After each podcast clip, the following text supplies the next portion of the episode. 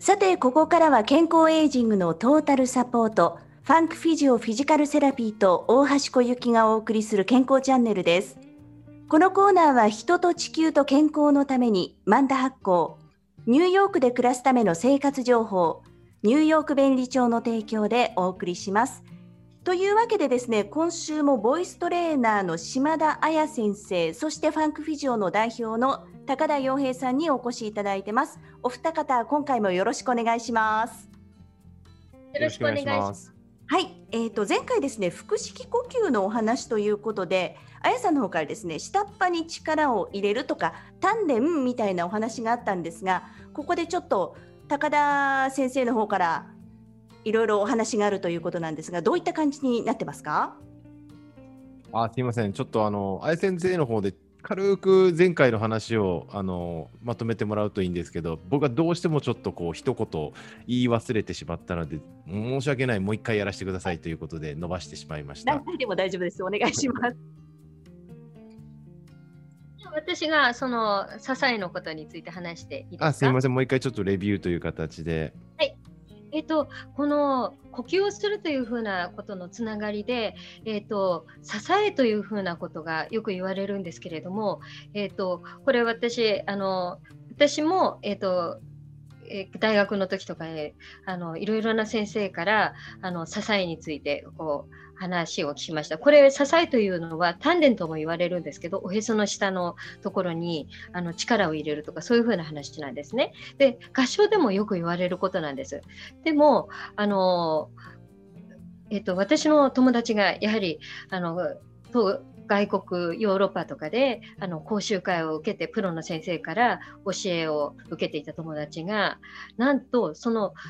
先生が、えーと日本語で支えという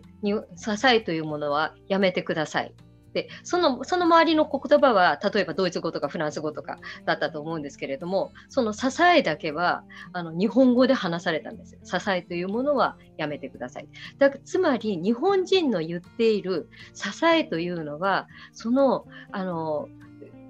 有名な歌手の先生も知っているその言葉を知っているぐらいでぜひやめてほしいということだということ思います。そしてあのさっきのあの体感というものはどこかに力を入れるからできるのではなくて体の全体的な使い方とそれと呼吸からできてくるものだと私は思います。はいということで高田先生いかがでしょうか？はい、ありがとうございます。いや、もうここでちょっと、あの、一言述べなければ、僕は、この道で生きている資格はないなと思ったので、ちょっと、あの、おしゃべりをさせていただきますけれど、まさしくそうでですね、あのよくパフォーマンスですね、それがスポーツだろうが、あの楽器を吹いてる時だろうが、歌を歌ってる時なんですけれども、よく下っ腹に力を入れてとか、支えを効かしてとか、足をしっかり踏み込んでとかいう方多いんですけど、あれも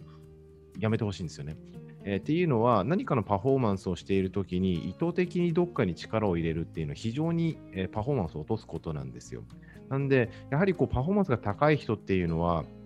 体幹を、まあ、うまくちゃんと使えて、使えてるっていうか、ちゃんと体幹を保ちながら、でもその中で最大限のリラックスをしながらパフォーマンスをしているんですよね。なので、意図的にじゃあ、このお腹の下っ腹に力を入れてっていう時点で、自然な流れの動きっていうのも切ってるんですよ。なんであの、パフォーマンス中には絶対やめた方がいいんです。それができない理由を探して、え、っとリラックスした状態でできるようにトレーニングしていった方がいいんですよね。だから例えば練習中とか、なんかその下っ腹がどうしても筋力が弱いっていうんであれば、それを良くするエクササイズとしてそういうトレーニングするのは全然構わないと思うんですよ。ただ、あのパフォーマンスをしているときに、じゃあ足を踏ん張ってとか、下っ腹に力を入れてっていうのは余計な力しかないので、それは気をつけた方がいいと思うんですね。で僕も結構そのスポーツをやってきたので、えーまあ、そういう教え方をされることが多々あったんですよ。やっぱりこう構え、ね、野球とかでも構えてる時に、ね、お腹に力入れてしっかりしてとか言われることもあったんですけど、えー、それはね非常に良くないことで、えー、やっぱり自由な動きを止めてしまうっていうのは、あの人間のその動作的に非常になんていうんですかね、不自然なことなんですよね。なので、えー、まあ、その先ほど言った先生が言ったように、支えっていうのを忘れた方がいいです。支えられないんだったら、支える、なれない何かがあるんですよね。その力を入れないと支えられないっていうのは基本的に間違ってると思って構わないので、えー、それをちゃんとトレーニングとして、えー、できるようになって、それはパフォーマンスに集中するっていった方が僕は正しいと思っています。うんこれでも自力だとなかなか難しいですよね。気が付くとどこかを支えてしまってる力が入ってしまってるでおそらく私自身もどこかに力入ってる感じはするんですが入ってる自分に気づいてないんだと思うんですよ。そうですね、なんかあの、多分その支えっていうのが、いい意味でも悪い意味でもこう使われると思うんですけど、多分お腹の支えとか、なんかわからないけれども、いい意味で使われることがあるんですけど、これ、首の肩の支えとか言ったら、要するに肩こりじゃないですか。肩をこうぐっと支えてあげているって、こう肩を張ってたりとか、これも支えなんですよね。英語で言うとホールディングみたいな形なんですけど、なんかをこう、でホールドしてないと支えられてないっていうのはやっぱり不自然なことでそれが何かの原因でそうならないといけないと脳が判断してるんですよね。なので、えっと、そういったものはやっぱりその先ほどお,、ね、おっしゃったように原因を探ってちゃんとそれをえー、じゃあなんでそうなってるかっていうのを判断して、えー、直していきながらパフォーマンスを上げていった方が良いと思います。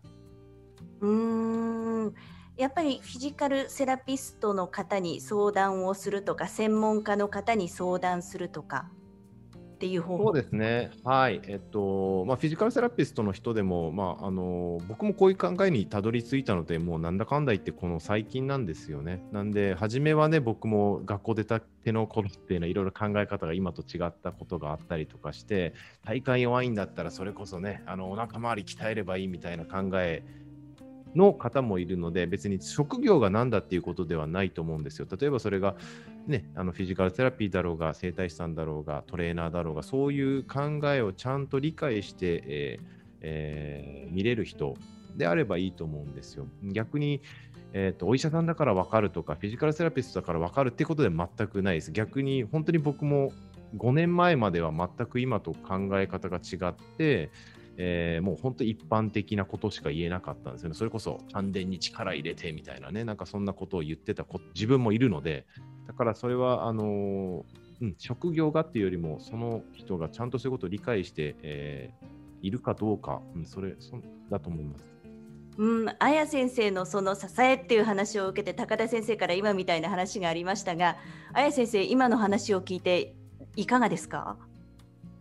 私も全くそうだと思います。あのやっぱり支えとかそういうふうなものを、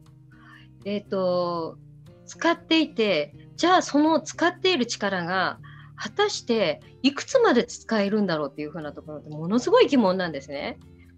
で歌の歌というのはあの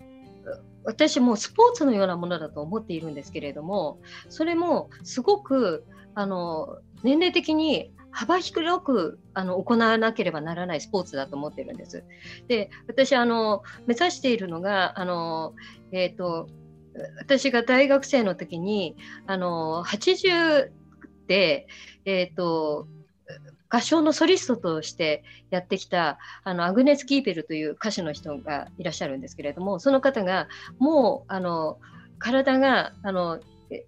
80歳ですから大きな声は出なくても響きだけがものすごいのあの星が降るような声で歌っていたというふうな印象がありそしだから私はあのやっぱり一生かけて歌えないと違うんだと思うんですね。じゃあその力を入れてあのやっていけるのは